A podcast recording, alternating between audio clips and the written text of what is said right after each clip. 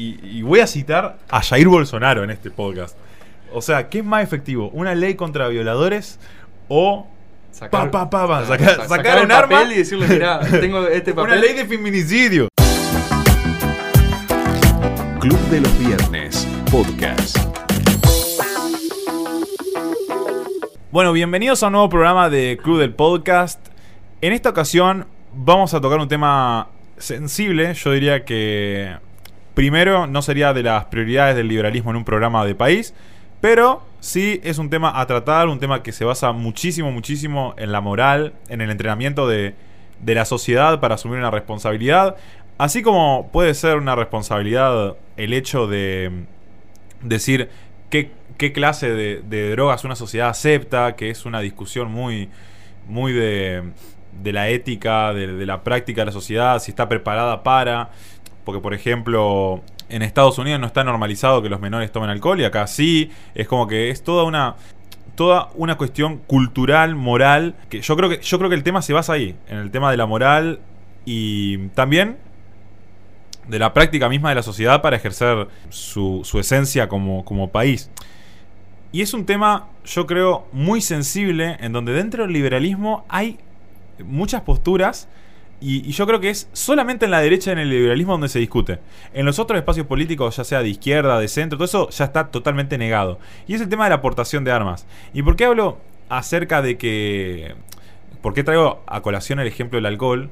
Porque, por ejemplo, si nosotros en una escuela eh, hablamos sobre eh, en una escuela argentina, hablamos sobre alcohol, no va a pasar nada generalmente. Eh, en cambio, si hablamos, por ejemplo, de otras drogas como cocaína, por ejemplo, se van a empezar a reír, van a empezar a hacer como muecas. Es lo normal porque la, la sociedad no está como adaptada para vivir en eso. Es como que no está entrenada, no, no, convive con eso, no está normalizado. Eh, en cambio, si vamos a, a Estados Unidos y nombramos el alcohol, ya entre los adolescentes es como que se ven, se ríen porque tampoco está normalizado que los menores tomen alcohol. Así como no está normalizado eso, en nuestra sociedad no está normalizado que las personas tengan un arma. No está normalizado que vayas a un lugar público y tengas un arma porque sos un legítimo portador. De hecho, hay un, hay un canal de, de- YouTube que me, me gusta muchísimo que es AK-47 Magnum, una cosa así, que tiene todas explicaciones de qué tipo de arma tenés que tener en tu casa, qué tipo de arma, con qué tipo de arma tenés que salir, qué tipo de fundas tenés que usar, cómo tenés que agarrar un arma, qué hacer ante un duelo con un enemigo, todas esas cosas que, que yo creo, la verdad, voy a ser claro de mi punto de vista, para mí la aportación de armas eh, es un derecho moral y todos los problemas que conlleve la, la aportación de armas en una sociedad se solucionan con más armas. O sea, ese es mi ejemplo. Y ya, ya lo voy a explicar y ya voy a explicar más adelante por qué. Pero yo creo que es un tema bastante sensible que, por más, eh, yo te diría, hasta la centro derecha, hasta la centro derecha, todos están en contra. Todos les tienen miedo. Eh, en nuestra sociedad solamente están armados los policías. Y el hecho de que sean policías tampoco implica que sean las mejores personas para... Pero no por un tema de que digo estoy en contra de la policía, de hecho no lo estoy. Respeto mucho la institución policial. Sino que mi punto es que el entrenamiento y la convivencia de, de- de las personas que son policías con, con las armas comienza a partir de su entrenamiento como policía, no antes. Y hay muchas personas que desde pequeñas conviven con armas. Por ejemplo, las personas que están en el campo conviven con armas desde que son muy jóvenes, muy jóvenes. O sea, eh, los padres sacan a cazar a los hijos porque es una actividad común salir a cazar, eh, ya sea por, no sé, actividad recreativa porque quieras comer algo, y por actividad recreativa siempre lo terminas comiendo igual. Eh, y, el hecho de que en ese punto los menores tienen ya una convivencia con, las armas que es bastante importante. Es normal que, que en la casa de campo esté el rifle ahí encima de la mesa antes de salir a cazar. Es una actividad totalmente normal. Y ese hecho de convivencia responsable con las armas, yo creo que es, si se inculca más en la sociedad, yo creo que es como el punto de partida para una tenencia. Y no sé si, si yo discutiría en primera mano tema de, de la aportación en Argentina. O sea, no, no, tampoco me quiero poner a idealizar, a irme por las ramas, decir, no, eh, mañana mismo toda la población tiene que estar completamente armada. La verdad es que no. Eh, la verdad es que pienso que eh, tiene que haber primero, eh, como vamos a hacer ahora un evento con el diputado Sánchez, primero tiene que haber un proyecto de ley serio para la, la- tenencia, para la tenencia responsable, no la aportación, y quiero hacer acá la diferencia. La aportación de armas es cuando una persona puede todo el tiempo llevar consigo misma una, un arma en su cuerpo, digamos, con una funda atada, por ejemplo, al cinturón, con un cargador puesto o con un cargador en otro compartimiento de, de, no sé, de tu pantalón, por ejemplo, o, o que las puedas lle- llevar con vos mismo. La tenencia de armas es cuando una persona, por ejemplo, puede tener el arma en su vehículo, teniendo el arma descargada en cualquier parte y en otro compartimiento el cargador por, por lados separados o en una mochila también con el cargador y armas separados. Y en tu casa, eh, obligatoriamente tenés que tener el arma dentro de una caja fuerte. ¿Se respeta esto no se respeta? Obviamente no, no lo voy a discutir porque ¿quién es el Estado para decirme cómo tengo que tener mi arma dentro de mi propia casa? O sea, no, ¿cómo van a legislar? Es más, tipo, eh, no sé si es anticonstitucional decir que, que tengas tu arma dentro de, de, de una caja fuerte porque si no afecta la moral pública, ¿en qué se pueden meter los magistrados en cómo yo guardo mi arma? Pero bueno, es uno de los temas de las leyes que se sancionan en Argentina que están muy, muy lejos de la realidad. El hecho es que, como explicaba anteriormente, para mí, de verdad, o sea, el problema de las armas se soluciona con más armas. O sea, y, y lo digo en casos generales, porque hoy en Argentina no es que la gente está, la población está totalmente desarmada. Hoy en Argentina los delincuentes están armados. Eh, y las que están desarmadas son las personas inocentes. Entonces, lo que yo opino es que, y es un caso de aplicación, el problema de, las armas en Argentina se soluciona con más armas. O sea, armas a las personas eh, inocentes, digamos, eh, tenencia responsable. Y hay que ver un proyecto de ley que sea responsable para que no haya tanto, tanto impedimento para poder tener una tenencia de armas, no una aportación, una tenencia de armas para poder accionar ante... eh, ¿Cuántos casos en Argentina se hubiesen podido solucionar si había personas de bien armada en ese momento para, para defender?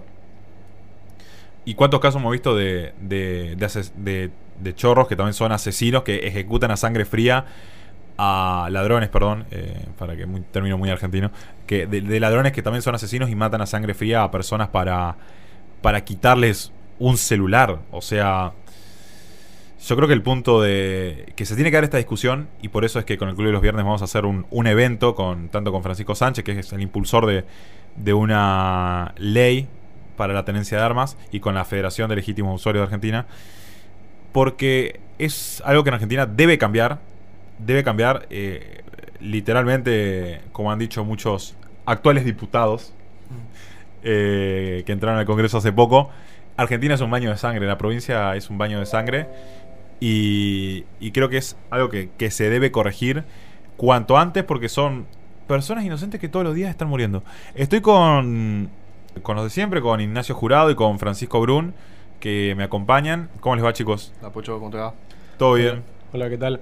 Bueno, yo quería, eh, primero que nada, eh, ver un poco de la revisión histórica de, de la tenencia de armas. Por supuesto que cuando uno piensa en, en tener un arma, ¿no? O en una aportación de armas, este, quizá nuestra generación se imagina, no sé, eh, Estados Unidos, vamos por un ejemplo. Claro. Eh, con el tema de Estados Unidos, yo eh, leí que ellos en su historia, ellos cuando fundaron su. cuando crearon justamente su Estado, con su constitución y, y todo lo, que- lo que eso lleva, eh, entendieron muy bien que había un, como una, un límite que era de una barrera, vamos a imaginarnos, ¿no? Entonces uno tiene una sociedad dem- democrática en la cual se respetan la, la sociedad de las libertades civiles, la, eh, la constitución y todo eso. Eh, y bueno, uno se imagina la ciudad, una sociedad y en función de eso va creando un modelo de sociedad el cual debería ser respetado. Pero ¿qué pasa si el Estado o si los gobernantes se rebelan contra las personas?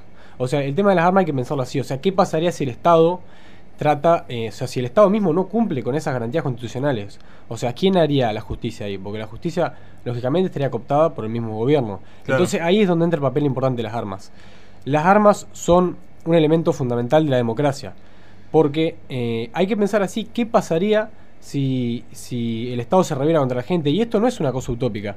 Imaginémonos que en Estados Unidos tienen eh, una historia democrática eh, impecable, se podría decir, en el cual Sí. ha habido O sea, no- 40 cero dictadura. cero dictaduras, 46 presidentes y uno solo fue el que dimitió, que es Richard Nixon. Sí. Eh, pero nunca ha habido golpe de Estado, nunca ha habido... eh, Claro. Las cosas que vimos en Argentina, imagínense que- ustedes sí, que en Argentina sí, en el siglo XX hubieron seis golpes de Estado, más dos presidentes que tuvieron que, o más, eh, te diría, que tuvieron que terminar antes de tiempo su mandato. Entonces, vos decís, eh, ¿en qué momento, o sea, eh, tener armas sería una locura? Porque efectivamente el Estado constantemente se está rebelando Es contra que, sus ciudadanos. Eh, es más, la constitución de Estados Unidos pone al Estado como un empleado, o sea, si, si, si vemos el principio de la constitución eh, estadounidense, pone al Estado como servidor y porque la población eligió tener una constitución y tener un gobierno, porque la población eligió, o sea, le da la condición al gobierno de ser el servidor de las personas.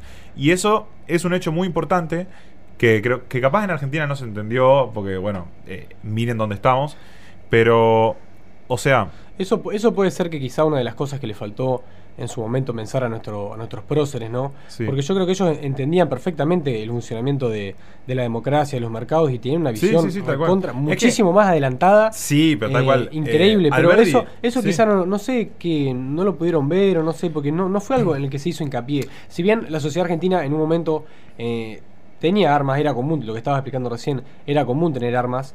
eh, en los 70 estaban todos armados, tenía que estar obligatoriamente armado Sí. porque ibas a la casa de alguien y era muy probable que te maten o que te revienten una bomba al lado o cualquier cosa. Era común estar al lado, eh, armado digo.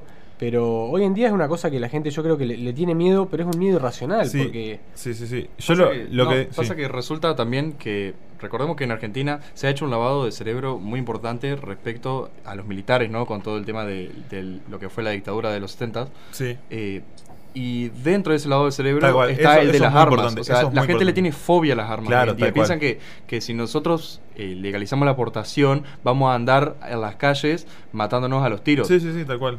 Que no es tan distante de lo que pasa ahora en definitiva. Sí. Eh, yo, Claro. por ejemplo, con el tema del, del aborto usaban un argumento que, que puede ser válido. Eh, eh, la gente decía, bueno, eh, no es que no se aborta, se aborta pero de manera clandestina. Y esto es el mismo argumento, no es que no hay armas, que las armas desaparecen. Eh, los chorros están todos armados y cada día se ven crímenes más violentos por un celular, por una zapatilla. O sea, ante la duda los chorros tiran.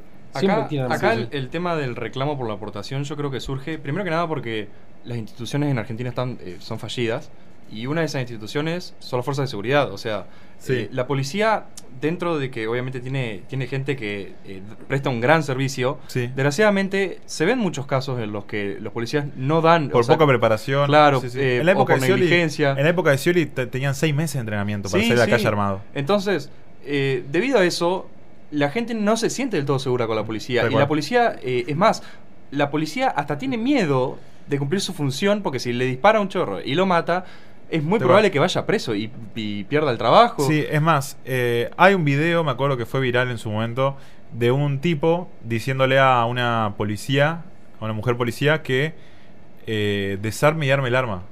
Mm, Y no podía. No, claro. no- no Sí, sí, estaba claro. tanto Ah, sí, claro. Y eso es totalmente, es muy peligroso, Sí, digamos, sí. Que, que- que eso ocurra porque, o sea, se le puede trabar el arma y no se puede dar cuenta y es- puede suceder una tragedia. Eh, y ese hecho, digamos, da cuenta de que la policía en Argentina no está preparada. Muchas veces, no es la mayoría de los casos. Creo que no, creo yo y quiero creer que no es la mayoría de los casos. Sí ha habido casos de negligencia policial y no fue el caso de Chocobar, que Chocobar Sí, es un héroe nacional, pero eh, hay, hay que rever ese tema, ¿no? Eh, yo creo que va también de, la mano, como decís, de la, de la fobia con las armas. Y hay un punto filosófico que, que quería ir también, y es el hecho de que, como nombraba, que en la constitución estadounidense el gobierno está... o sea, el gobierno está a servicio. ¿Pero por qué está a servicio? Porque, o sea, la población en un principio entendió, primero, que el gobierno, si le das el monopolio, el monopolio de la, de, to- total de la violencia legítima, suceden los, los principales avances sobre la libertad individual, digamos, que son las dictaduras, etcétera. Sí, como lo vemos en Venezuela, por ejemplo, que es un pueblo básicamente indefenso ante un Estado totalmente armado. Es que vos si tenés una población armada, eh, por ejemplo, y muy armada, digamos, totalmente armada, o sea, eh, y, y- y lo- lo- lo- todos, tipo los adolescentes tienen armas, los adultos tienen armas, la gente mayor tiene armas, Sí, Eh. ¿Cómo haces para hacer un golpe de Estado a esas personas? ¿A quién, a- si si el, ejército, el ejército termina siendo su propia población, Es que ¿a imagínate. qué ejército combatís? Imagínate, por ejemplo, en Estados Unidos cuando vimos el, el fraude en las elecciones del 2020, vimos cómo la, la gente misma se rebeló eh, y fue, eh, digamos, eh, se presentó en contra del gobierno. Y eso en otros países, digamos, no, no, no se vería con tanta fortaleza como se vio, debido a que la gente le tiene miedo a la represión del Estado, porque el Estado Sí. tiene el monopolio de la violencia. Tal cual. Es que yo creo que en Latinoamérica eh, hay una cultura de que el Estado puede manejar todo. La gente implícitamente, aunque no quiera creerlo, piensa, si ellos creen que la policía eh, puede actuar siempre en todo lugar, ellos creen que el gobierno puede actuar siempre bien y en todo lugar, y no es así. En las culturas de- del, del hemisferio norte lo vemos muy bien con el tema de la vacunación ahora, independientemente de que si uno esté a favor o en contra. Sí. Hay mucha gente que dice, yo no creo en el gobierno y no me vacuno por eso. Eh, y es como, o sea, eso, no, independientemente de los valores, de los juicios de, de valor que puede tener esto, eh, es- ya eso te marca una ideología. De que acá en Latinoamérica directamente no existe eso. La gente cree que el gobierno puede manejarlo todo y eso es gran parte de nuestra decadencia también. Confiar ciegamente en que un par de, de- de burócratas, de dirigentes pueden solucionarnos la vida. Tal cual. Yo opino, a ver. Y. Yo creo que, por ejemplo. Primero, vamos a un tema concreto que es eh, el mayor exponente de por qué no hay armas. Y yo creo que es el school shooting, digamos. Por empezar, los school shooting no suceden en áreas donde las poblaciones están armadas. De hecho, suceden en eh, lo que se llaman gun free zones, que son eh, zonas libres de armas. Y justamente al suceder en ese tipo de, de zonas, porque, a ver, el tirador sabe que en, en ese punto de la población va a estar totalmente desarmado. O sea, estás como entregándole a, a esta clase de psicópatas, digamos, eh, toda una... Un montón de personas que le decís, estén desarmadas que no va a pasar nada. ¿Y cómo aseguras que no pase nada y que vaya uno armado? Entonces, tipo, para empezar, los school shootings son en su mayoría en estados... eh, lo voy a decir así, en estados demócratas, así nomás lo voy a decir. Sí, sí. Em, También ve- a- así vimos como, por ejemplo, en Nueva York la delincuencia ha subido terriblemente desde que Tal se cual. empezaron a prohibir las armas. Tal cual. Eh, y de hecho también eh, el hecho de si existen eh, tiradores de- de- de- en escuelas, yo creo que la mayor solución es que los profesores estén armados, que, que el Claro. resto estén armados. Sí, sí. Yo creo que, por eso digo, para mí el problema de las armas, que pueden llegar a traer las armas, se soluciona con más armas. o sea, eh, suena así, suena violento, pero es así una vez que... Pero ¿por qué aceptar, por qué aceptar las armas en primer lugar? Porque es una cuestión moral. O sea, Sí, primero que, eh, ¿por qué negarle el derecho a la defensa, a, a la propia defensa, a, a las personas? Y por ejemplo, o sea, y, y voy a citar a Jair Bolsonaro en este podcast. O sea, ¿qué es más efectivo? ¿Una ley contra violadores o Pa, pa, pa, pa, saca- sa- sacar un arma. y decirle, mira, tengo este papel. una ley de feminicidio? o, o agarrar y pa, pa, pa, pa, pa. Claro, pero no, pero a ver, o sea, el tema de la, la necesidad moral de, de tener libre portación surge de que vos contra un ladrón que está armado, estás totalmente en desventaja. Y no solo eso, sino que corre en peligro tu vida. O sea, y estás totalmente en desventaja porque el Estado no te deja tener portar un arma. Eh, o sea, en ese sentido el Estado es culpable de lo que te, de lo que te puede llegar a pasar. Porque vos... Vos Sí, vos le estás, o sea, vos le estás vos- derivando tu seguridad a ellos porque Claro. te dicen, yo te voy a cuidar. Y encima, Y no te da otra opción, encima ¿no? en el caso de que tengas un arma eh, declarada o no, supongamos, eh, hay toda, toda una burocracia detrás de, de parte de la justicia por la cual es muy probable que salgas desfavorecido y, y sea el ladrón el que salga favorecido en el caso de que vos te defiendas. Tal O cual. sea, por eso también, cuando o nosotros, sea, claro, el, legítimo usuario, el que hace las cosas bien, tiene que cumplir absolutamente todos los protocolos, Claro. pero no, lo- el chorro no cumple ningún O sea, protocolo. además cuando Ladrón, perdón. Por eso cuando, cuando nosotros hablamos de libre portación, también no es solo agarrar una ley y que se pueda, todos puedan andar con armas. Eh, lleva todo un proceso de cambio en nuestra constitución y, y- y sobre todo en la justicia y en las leyes que hay hoy en día. Tal cual. Em, yo no sé si hay otro, otra clase de problemas em, acerca de la, de la tenencia de armas. Yo creo que lo, lo que más se apunta es al school shooting. Te dicen, mira, mirá Sí, cómo sí. está El Estados tema, Unidos. el tema yo creo que los school shooting, o sea, los tiroteos escolares pasan por otra cosa. En definitiva, vos fijate que el tipo que hace un tiroteo escolar no tiene miedo de morir. Es como, mm, por Sí. ejemplo, los, los atentados yihadistas en el resto del mundo. O sea, los Sí. tipos van, matan 20 personas y después se, los terminan matando sí, o se sí, suicidan. No es como acá en Argentina que un tipo te mata, mata a dos, tres personas. eh, o muchos más a veces, y lo hace para robar nomás. Es una cosa totalmente distinta. O sea, el, el tipo que hace un atentado no tiene miedo de morir y acá los chorros directamente, que es lo que pasa en Argentina, no tienen miedo de ir preso. Eh, porque uno, una veces dice, por ejemplo, con el tema de la inseguridad, eh, hay que meterlos presos. Eh, Para los chorros no es problema estar en preso. Ellos, la vía delictiva conlleva entrar y salir de la cárcel constantemente. O sea que no es un incentivo para ellos al no delinquir. Si no, no habría tanta inseguridad Sí, en este sí, país. Es más, si hay muchos reportajes de, de- de ladrones, digamos, que dicen eh, que si matarían a un policía porque sí lo, lo harían, porque es como que no. O sea, en la cabeza lo ven como un River Boca, ¿entendés? O sea, bueno, el tema como- que eso, eso en Estados Unidos, ahí usan la bandera esa que es la bandera blanco y negro con una línea azul. eh, que esa bandera se usa además que tiene un significado que la policía es como que el que regula la, la sociedad entre la- los delincuentes y la gente de bien. Eh, ellos en un momento querían hacer que matar a un policía sea un delito de odio. Mm. Eh, que eso es un tema interesante porque matar a un policía por matarlo así eh, tendría que ser un delito de odio. ¿Por qué no? Sí, tal cual. No, igual no va a pasar porque justamente los demócratas hoy, o sea, el punto de locura de ese partido es, eh, es abismal y no, ta- no está tardando en llegar. O sea, es importante citar a estos- estas personas porque son las que bajan línea a, a Latinoamérica y a los gobernantes de acá. Sí, tal cual. Eh, pero estaban a punto de, de financiar la policía. Sí, sí. O sea, estaban proponiendo de financiar la policía. Y yo creo que en el estado que fue más fuerte, eso fue en el estado de, de Nueva York. eh, una completa locura. O sea, si encima vos tenés la población desarmada y no tenés a la institución que tiene las armas para defenderte, o sea, mandás gente a morir. O sea, Bueno, es por ejemplo una de las cosas que propone el Frente de Izquierda acá en Argentina, ¿no? Que desarmar totalmente a la policía. O sea, imagínense hasta el punto de no, que. pará, lle- pará, pará. No, no delincas. No, no o sea, mates. claro, pero no. Alto ahí. Imagínate hasta el punto de que llegaron a ponerse a las pistolas Taser, que son eh, justamente un método no letal de reprimir a los que delinquen. O sea, ya cuando vos escuchás esas cosas, lo único que puedes pensar es que ellos están ah, totalmente a favor del robo. Es como la pregunta de Milei, ¿vos estás a favor, ¿Vos estás a favor del robo? claro, claro. ¿Conocés el teorema de imposibilidad de Arnold? sí, tal cual. Eh, las taser hubiesen sido. Es más, si, si a vos no te gusta matar ladrones, si no te gusta, eh, capaz que. Bueno, yo no. no. Bueno, sí, capaz que a mí sí, en, en algunos casos. Eh, porque sí, ¿y saben por qué lo digo? Y no me importa decirlo.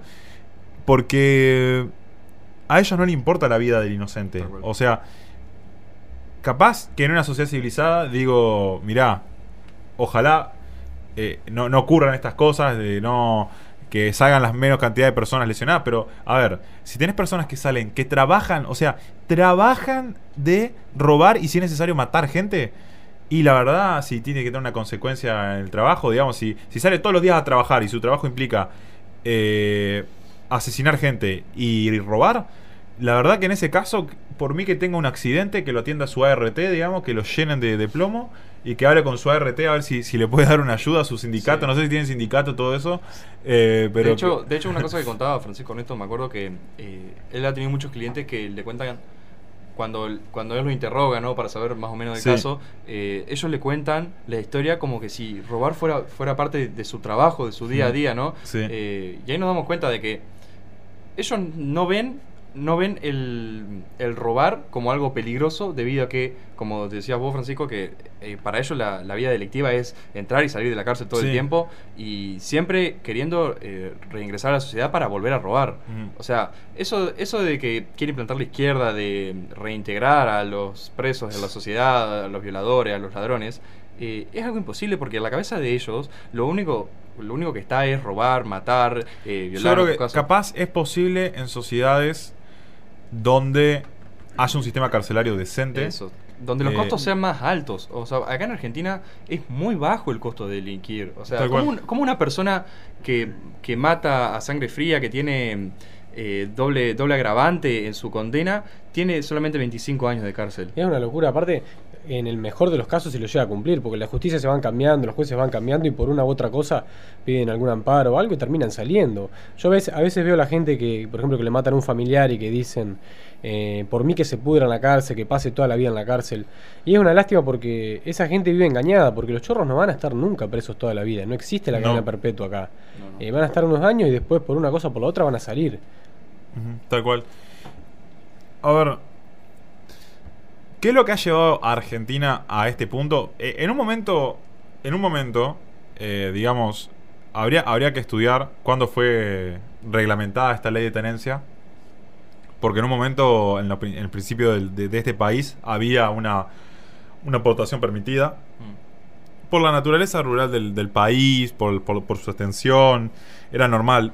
Y yo creo que, de cierta forma, si hay que regularlo, si se cree que la sociedad de- debe regular el tema de las armas, debe haber un registro de armas. El registro de armas me, me parece bien, me parece sano. Si la, si la policía tiene que proceder y tiene que, que saber de quién es las armas, o sea, me, me- me parece, me parece bien. O sea, me parece bien que haya un registro de armas, Sí, que haya un registro de, de- de- de portadores, digamos, que haya un examen para ver quién, quién debe tener armas, quién no. Eh, pero tampoco la basura bu- burocrática que hay hoy en día, que es pasar 800 exámenes hasta tener la tenencia para tener un arma en tu casa. Y además lo costoso que es. Y, porque- y lo costoso desde el punto de vista de las consecuencias que puedes tener por llegar a usarlo. Sí, obvio. Y además de que. eh, no, o sea, tenés que tener un, un capital importante para poder tener un arma y encima pagar todas las burocratizaciones que tiene, Sí. eh, que conlleva eso. O sea, eso quiere decir que, por ejemplo, si vos sos alguien de clase baja y sufrís de un robo, es muy complicado que tengas un arma hoy en día en Argentina. Primero porque de por sí es muy difícil tenerla, entonces la oferta Sí. es muy baja. Tal cual, tal cual. Eh, yo creo que se- debería ser como Estados Unidos que vas a la estación de servicio y te puedes comprar un arma. Sí, ¿Viste? sí. Como te compras un En el paquete. Walmart, te vas- Sí, en un Walmart. Walmart vas y te Y compras. con un bazooka. Mira, de hecho vi una foto muy.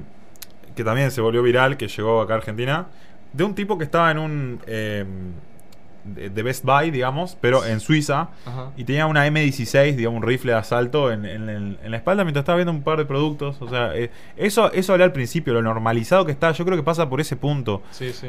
Eh, y hay muchos que hablan también de- del tema de hacer una instrucción militar en la población para yo no, no la verdad no creo que, que, que vuelva la colimba va, va a ayudar en que en que es más venimos de ahí o sea Sí, viene claro. hace recientemente a haber un servicio militar obligatorio y hoy estamos con un- una fobia a las fuerzas armadas y a, la- y a las armas en general que que es abismal, o sea, yo no creo que pase por un tema de obligar a las personas a que hagan un servicio militar, aparte de que va en contra de, de, de todos los, derechos individuales que puede llegar a haber, digamos. Yo creo que pasa muy por el lado también de eh, los costos de, eh, en cuanto a responsabilidades de portar un arma, por ejemplo. O sea, si yo tengo un arma y hago un uso irresponsable de él, pero yo tengo un costo muy bajo por eso, la gente va a tender a tener un uso muy responsable de eso. En cambio, si por tener un uso irresponsable el costo es muy alto, punto, al punto de que podés pasar todo, toda la vida en la cárcel, por ejemplo, la gente va va a tomar conciencia de eso y va a tener una gran responsabilidad. Y también pasa por lo que decías vos, ¿no? Es, o sea, obviamente es algo totalmente cultural. Eh, a ver, recordemos que Estados Unidos eh, tiene su historia, eh, el respeto a las Fuerzas Armadas. Entonces la gente tiene ya inculcado eso de, de normalizar las armas. Pero, por ejemplo, no, no, no nos tenemos por qué ir tan lejos. Nosotros vamos a Brasil, donde el mercado de armas se recontra flexibilizó y la delincuencia cayó abruptamente. Sí, sí. Eh, Es más, de un año a otro hubo un 20% menos de homicidios. sí, sí, tal cual. O sea, y es más, hay muchos videos eh, hoy en día que vemos cómo la gente puede defenderse de, de los ladrones armados eh, y puede defender sus negocios y sus vidas. O sea, porque un ladrón no tiene por qué atropellar toda, primero, tu propiedad privada, que es lo, a lo Sí. primero lo que apunta, y segundo, eh, en consecuencia, tu vida. Porque, a ver, hay, hay, hay muchos casos en los que los ladrones, por más que ya te robaron, te matan a sangre fría. Por ejemplo, para que, porque le viste la cara o algo, para que no hables, no sé. Pero pasa muchas veces que le tiran por la espalda también. Así que bueno, mientras tanto les, les recomiendo que sigan al Club de los Viernes en todas sus redes, que sigan los podcasts que estamos haciendo, eh, las notas que se vienen, nuestros, nuestras nuevas ilustraciones y todo el contenido que tenemos. Soy Ari Waters, estuve a cargo de la conducción de este programa y nos vemos la próxima semana.